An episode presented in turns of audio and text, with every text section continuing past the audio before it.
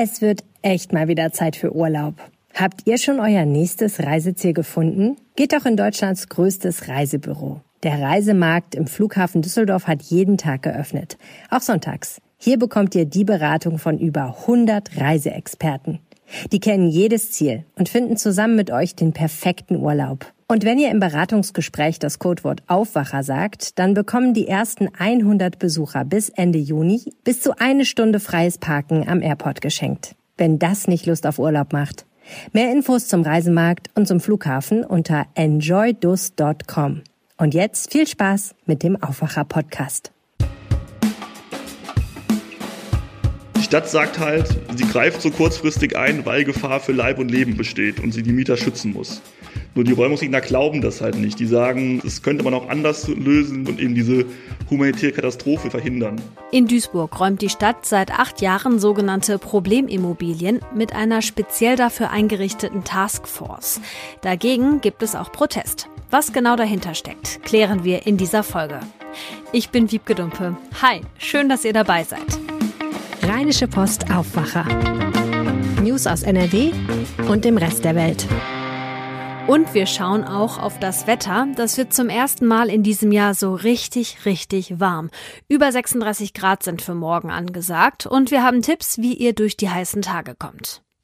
Zuerst bekommt ihr aber die Meldungen aus der Landeshauptstadt von Antenne Düsseldorf. Hallo Wiebke, es ist soweit. Heute startet auf den Oberkassler Rheinwiesen der Aufbau für die größte Kirmes am Rhein. Das ist heute Thema bei uns. Dann schauen wir uns nochmal die Lage am Düsseldorfer Flughafen an und dann sprechen wir noch über eine neue Ausbildungsaktion in unserer Stadt. Auf den Oberkassler Rheinwiesen startet heute der Aufbau der größten Kirmes am Rhein. Zwei Jahre lang musste die größte Veranstaltung der Stadt wegen Corona pausieren. In diesem Jahr kann die Kirmes endlich wieder stattfinden. Beginn ist in genau einem Monat. Marc Pesch hat die Einzelheiten. Rund 900 Schausteller hatten sich für die Kirmes beworben, 300 von ihnen wurden ausgewählt. Mit dabei sind Klassiker wie die Alpina Bahn, das Riesenrad Bellevue, die Indoor-Achterbahn Höllenblitz oder die Wilde Maus. Premiere feiern der 73 Meter hohe Bayern Tower und das 60 Meter hohe Fahrgeschäft Gladiator. Der Aufbau der ersten Großfahrgeschäfte startet heute. In den Jahren vor Corona kamen jährlich bis zu viereinhalb Millionen Menschen auf die Kirmes. Am Flughafen in Lohausen müssen die Reisenden auch an diesem Wochenende wieder mit erheblichen Wartezeiten rechnen. Probleme drohen nicht nur an den Handgepäck-Sicherheitskontrollen, sondern auch bei der Gepäckausgabe. In den Sommerferien sollen dort Studenten Wasser bereithalten. Marc Pesch hat noch einmal die Einzelheiten. Dem Flughafen sind die Personalprobleme bei den Sicherheitskontrollen und bei der Gepäckausgabe reichlich unangenehm. Die Folge ist eine Vielzahl von negativen Bewertungen im Internet. Dabei kann der Flughafen selbst gar nichts für die Probleme. Für die Sicherheitskontrollen sind die Bundespolizei und ihr Sicherheitsdienst verantwortlich. Auch bei der Gepäckausgabe arbeitet ein externer Dienstleister. Dennoch lassen die Urlauber ihre Wut am Flughafen aus. Der will in den Sommerferien zumindest Studenten beschäftigen, die bei mehrstündigen Wartezeiten an den den Gepäckbändern die Reisenden mit Wasser versorgen. Betriebe in unserer Stadt bekommen weniger Bewerbungen für Ausbildungen. IHK, Handwerkskammer und Arbeitsagentur werben jetzt für die Vorteile der dualen Ausbildung. Weitere Infos kommen von Antenne Düsseldorf Reporterin Olga Thomashoff. Das Motto heißt Ausbildung starten. Die Chancen für junge Menschen in unserer Stadt, einen Ausbildungsplatz zu finden, sind aktuell sehr gut. Über 1800 Stellen aus allen Berufsgruppen sind aktuell frei. Wer sich noch nicht sicher ist, welcher Ausbildungsberuf passt, die Arbeitsagentur berät Jugendliche. 40 Berufsberaterinnen und Berater helfen bei der Suche. Auch Eltern sind bei den Beratungen willkommen. Sie seien oft die wichtigsten Ratgeber bei der Suche nach der passenden Ausbildung heißt es von der Arbeitsagentur. Und soweit der Überblick aus Düsseldorf. Mehr Nachrichten gibt es immer um halb bei uns im Radio und rund um die Uhr auf unserer Homepage antenne düsseldorf.de und natürlich immer in der Antenne Düsseldorf App. So, und jetzt geht's ab nach Duisburg. Stellt euch vor, es klingelt an der Tür und davor stehen Menschen in Uniform und die sagen euch, Ihr habt jetzt ein paar Stunden Zeit, um alles Wichtige zusammenzukramen, dann müsst ihr raus sein aus dieser Wohnung, weil sie nicht mehr den gesetzlichen Anforderungen entspricht. Ich finde das echt hart, aber in Duisburg ist das tatsächlich Realität. Da gibt's eine Taskforce Problemimmobilien. Marc Latsch aus unserer Lokalredaktion in Duisburg. Wie genau muss ich mir diese Taskforce vorstellen? Man kann sich das so wie so eine Art Schnelleingriffstruppe vorstellen. Also es halt zusammengesetzt aus vielen Teilen der Verwaltung. Da sind Ordnungsamt drin, Feuerwehr, Polizei, Jobcenter und viele mehr. Und wie der Name schon sagt, geht es darum, dass man gegen sogenannte Problemimmobilien vorgeht. So nennt die Stadt Häuser, in denen Mindeststandards sich erfüllt werden in Bezug auf Elektronik, Sauberkeit, vor allem aber auch um Brandschutz. Und die Stadt will halt diese, Zitat, unzumutbaren Wohnverhältnisse überwinden. Da muss aber ja im Vorfeld einiges geprüft werden, bevor die Truppe da eingreift, oder? Also wie sieht dieser ganze behördliche Prozess aus? Genau, also das beginnt meistens erstmal mit Anwohnerbeschwerden oder halt auch eigenen Beobachtungen von Ordnungsamt oder Polizei. Und von diesen Vorbereitungen, da bekommen aber die eigentlichen Mieter, das sind oft Roma aus Rumänien oder Bulgarien, meistens gar nicht so viel mit. Und die müssten dann damit leben, dass dann plötzlich Mitarbeiter der Taskforce in den Wohnungen stehen und dann begutachten halt die vor Ort, ob es wirklich diese drastischen Mängel gibt. Und wenn die die finden, dann heißt es halt, die Menschen müssen innerhalb weniger Stunden ausziehen und sind auf der Straße erstmal. Das ist echt total heftig. Also alleine dieses, ohne sich anzukündigen, die Wohnung zu inspizieren. Genau, also es ist so ein bisschen unklar, wie der Prozess so im Vorhinein läuft. Also die Vermieter werden wohl häufig schon mal vorher informiert über diese Mängel. Aber da die Vermieter ja häufig eben auch, deswegen sieht's da ja so aus, nicht so gute Kommunikation sind und wir nicht so gut das Ganze auch bearbeiten, kriegen zumindest die Mieter davon oft vorher gar nichts mit. Also die sind dann wirklich da ganz überrascht und wenn dann die Stadt sagt, das geht hier gar nicht, dann ist es wirklich ganz spontan so weit, dass die da raus müssen. Hm. Wieso genau ist diese Taskforce eigentlich gegründet worden? Ja, das hat mit den acht Jahren mehrere Ursachen. Also zum einen eine gesetzliche, weil damals gab es das neue Wohnungsaufsichtsgesetz und dadurch konnten Städte und Gemeinden halt besser gegen Missstände in Wohnungen vorgehen. Das war quasi die Grundlage dafür, dass die Stadt eben das tun kann, was sie seitdem tut, dass sie mit Hausbesuchen und Zwangsräumung das dann so löst. Die andere Ursache ist eher eine lokale Ursache. Also der Duisburger Oberbürgermeister Sören Link, der ist seit knapp zehn Jahren in seinem Amt und hat direkt in der Antrittsrede schon diese Probleme mit Zuwanderern aus Südosteuropa zur Chefsache erklärt. Und diese Themen vermischen sich in Duisburg so, so ein bisschen in dieser Taskforce. Und dann gab es halt so einen Auslöser, das war ein Haus in, in Bergheim an der Straße in den Pechen. Das war als Problemhaus ziemlich bekannt und da gab es immer wieder Kontrollen und Versuche, das in den Griff zu bekommen. Und als eben dieses neue Gesetz in Kraft äh, trat, dann wurde das quasi dann auch geräumt mit Hinweis auf dieses Wohnungsaufsichtsgesetz. Damals alles innerhalb noch von zwei Wochen. Also es war nicht so spontan, wie das heute passiert. Ja, und jetzt muss es ja echt schnell gehen. Also wenn diese Taskforce vor der Tür steht, dann sollen die Menschen von jetzt auf gleich aus der Wohnung raus. Und die Frage ist ja, wo sollen die hin? Also das ist ein echt großes Problem für viele, oder? Ja, das ist ein Problem auf jeden Fall. Also im im Normalfall müssten die Vermieter dafür sorgen, dass es Ersatzwohnraum gibt, aber das ist eben in diesen Häusern dann nicht so, dass die sich darum kümmern meistens. Ähm, es gibt dann eine Notunterbringung, die die Stadt normalerweise anbietet. Das sind aber häufig Sammelunterkünfte. Und da wollen die Menschen dann auch nicht unbedingt da rüberziehen. Kann man sich ja auch dann vorstellen, wenn man eigentlich eine Wohnung hatte. Und das nehmen dann nur so, die Stadt sagt, weniger als ein Viertel der geräumten Menschen an. Das heißt, die meisten telefonieren erstmal rum bei Verwandten und Bekannten und schauen, wo sie un unterkommen können. Und auf Dauer finden auch die meisten hier eine Wohnung im Stadtteil, was eigentlich so ganz einfach ist, wenn man rumänische und bulgarische Namen hat in Duisburg, weil das Ganze schon so ein bisschen dann stigmatisiert ist. Und deswegen landen die dann häufig wieder in Wohnungen, die eigentlich genauso aussehen wie die, aus denen sie geräumt wurden. Das heißt, wenn eine Familie so richtig Pech hat, dann macht sie dieses ja, Verfahren diesen Vorgang sogar mehrmals mit. Dagegen, also gegen dieses Vorgehen, da gibt's jetzt auch Protest. Ne? Ja, also lange gab es erstmal wenig Protest, muss man sagen. Das lag wohl auch daran, dass es eben meistens Roma aus Rumänien und Bulgarien trifft, die jetzt keine große Lobby in Duisburg haben. Es hat sich zuletzt vor allem in Hochfeld geändert bei den letzten Räumungen. Da gibt es die Solidarische Gesellschaft der Vielen. Das ist ein Verein, der sich auch für die Rechte der Geräumten einsetzt, die danach berät, beim Behördenkontakt unterstützt. Und die haben halt mehrfach Proteste organisiert dagegen und auch versucht dabei, den Betroffenen halt ein, die Chance zu geben, sich dazu zu äußern, auch mit einem offenen Mikrofon und dann auch mal aufmerksam zu machen, was da eigentlich passiert mit den Menschen. Du hast es ja schon gesagt, das betrifft überwiegend ausländische Duisburgerinnen und Duisburger. Ich könnte mir vorstellen, dass der Stadt da oft auch Rassismus vorgeworfen wird, oder? Genau, also es ist halt sowas, wo man auch, glaube ich, den Duisburger OB immer schnell zur Weißblut bringt, weil die Stadt ja klar sagt, es geht hier nur um Mieterschutz, es geht darum, den Menschen zu helfen, wir wollen die irgendwie halt besser unterbringen und dafür sorgen, dass sie nicht gefährdet sind. Aber natürlich, dadurch, dass es halt immer nur, also fast nur halt Südosteuropäer trifft und häufig Roma trifft, sagen natürlich Kritiker, okay, so würde man wahrscheinlich mit äh, Menschen anderer Herkunft, die eine bessere Lobby hätten, nicht umgehen. Deswegen ist es ein Vorwurf, der immer so im Raum steht, auch in Duisburg. Für die Menschen ist es eine Katastrophe. Die Stadt sagt, ihr Vorgehen ist mustergültig und sieht es sogar als Vorbild. Wie schätzt du das ein? Das ist erstmal schwierig zu beantworten, weil das Ganze auch von außen halt relativ intransparent abläuft. Man weiß nicht so ganz, wer weiß was. Könnte man das besser regeln? Wie sind die ganzen Abläufe in der Stadt? Die Stadt sagt halt, sie greift so kurzfristig ein, weil Gefahr für Leib und Leben besteht und sie die Mieter schützen muss. Nur die Räumungsgegner glauben das halt nicht. Die sagen, okay, das könnte man auch anders lösen, weniger konfrontativ und eben diese humanitäre Katastrophe, wie sie das nennen, verhindern. Ich würde zumindest sagen, dass man den Ablauf verbessern könnte. Also die Stadt sollte sich auch mal fragen, ob das Vorgehen wirklich der beste Weg ist, den Mietern zu helfen, weil das ist ja die offizielle Aussage, dass sie den Mietern helfen wollen. Und wenn man die jetzt fragt, ist es ja nicht unbedingt der Weg, wie sie behandelt werden möchten.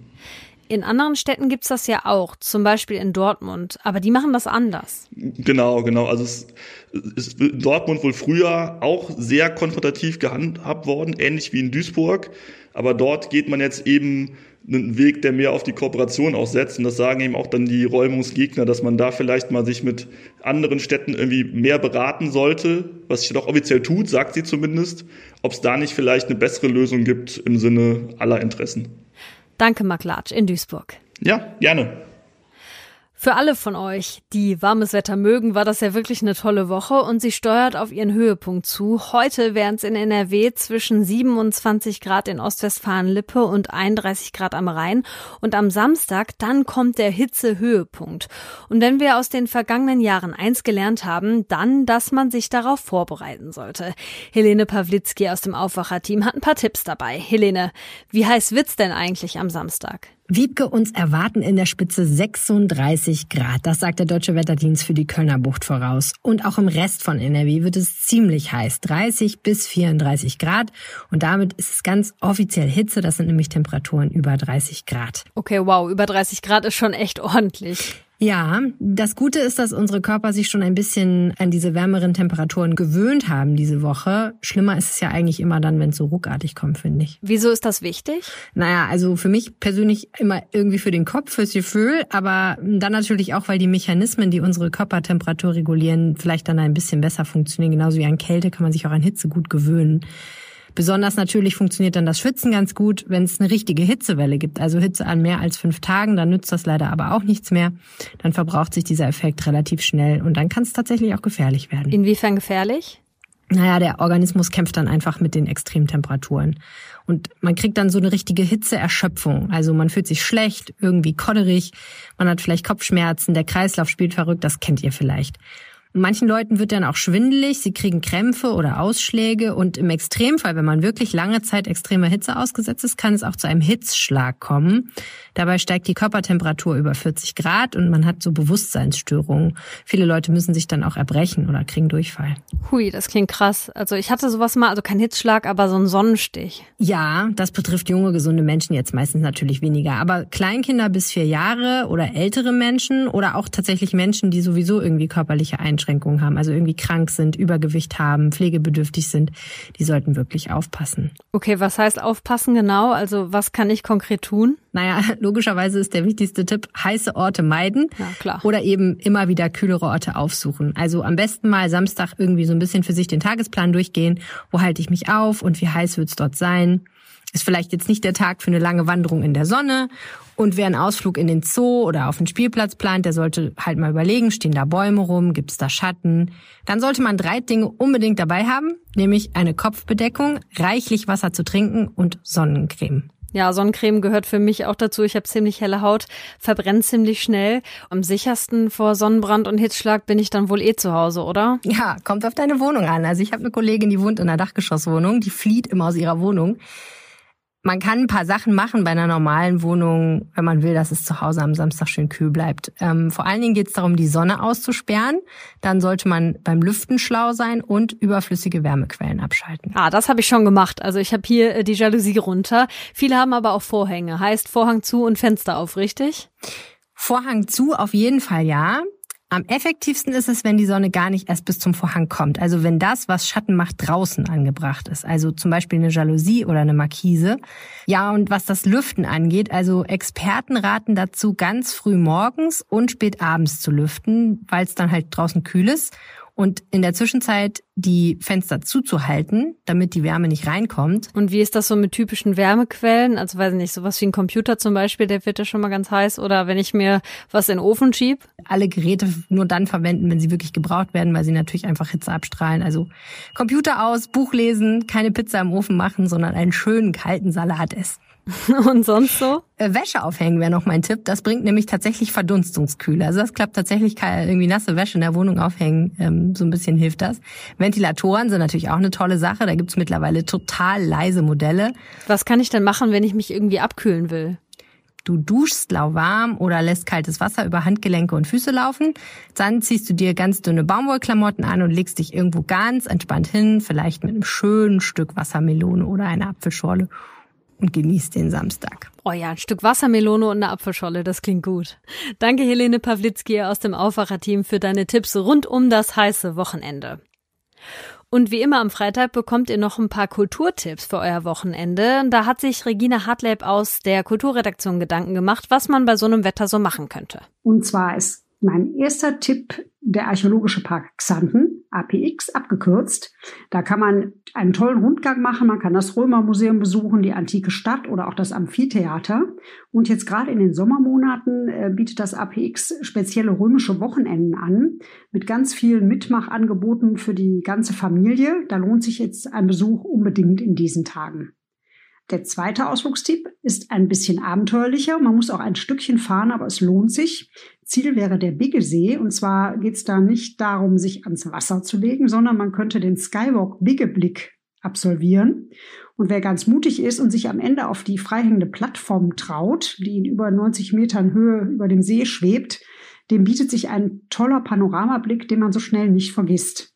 Lohnt sich auch auf jeden Fall am späten Nachmittag, wenn das Licht besonders schön ist. Kamera bitte nicht vergessen dafür. Wer doch nicht so weit fahren möchte oder vielleicht doch lieber nicht unter freiem Himmel was unternehmen möchte, der kann auf jeden Fall nach Wuppertal fahren und ins Taltontheater gehen. Das ist ein tolles kleines Theater, eine tolle Bühne mit einer tollen Crew, die immer hält, was sie verspricht und hochprofessionell alles auf die Bühne bringt, was man kennt, ob Comedy, Nervenkitzel, Klassiker. Ich persönlich freue mich am Sonntag auf den Thriller Misery nach Stephen King. Ich hoffe, es ist was dabei. Bestimmt. Danke, Regina. Die Tipps könnt ihr nochmal nachlesen auf rponline.de. Den Link dazu packe ich euch wie immer in die Show Notes. Und das hier könnt ihr heute auch noch im Blick behalten. In Münster will das Bistum heute sagen, welche Schlüsse es aus der Missbrauchsstudie zieht. Historiker der Uni Münster haben sexuellen Missbrauch durch katholische Priester und andere Amtsträger im Bistum Münster seit 1945 untersucht. Und laut der Studie wurden mindestens 600 Kinder und Jugendliche missbraucht.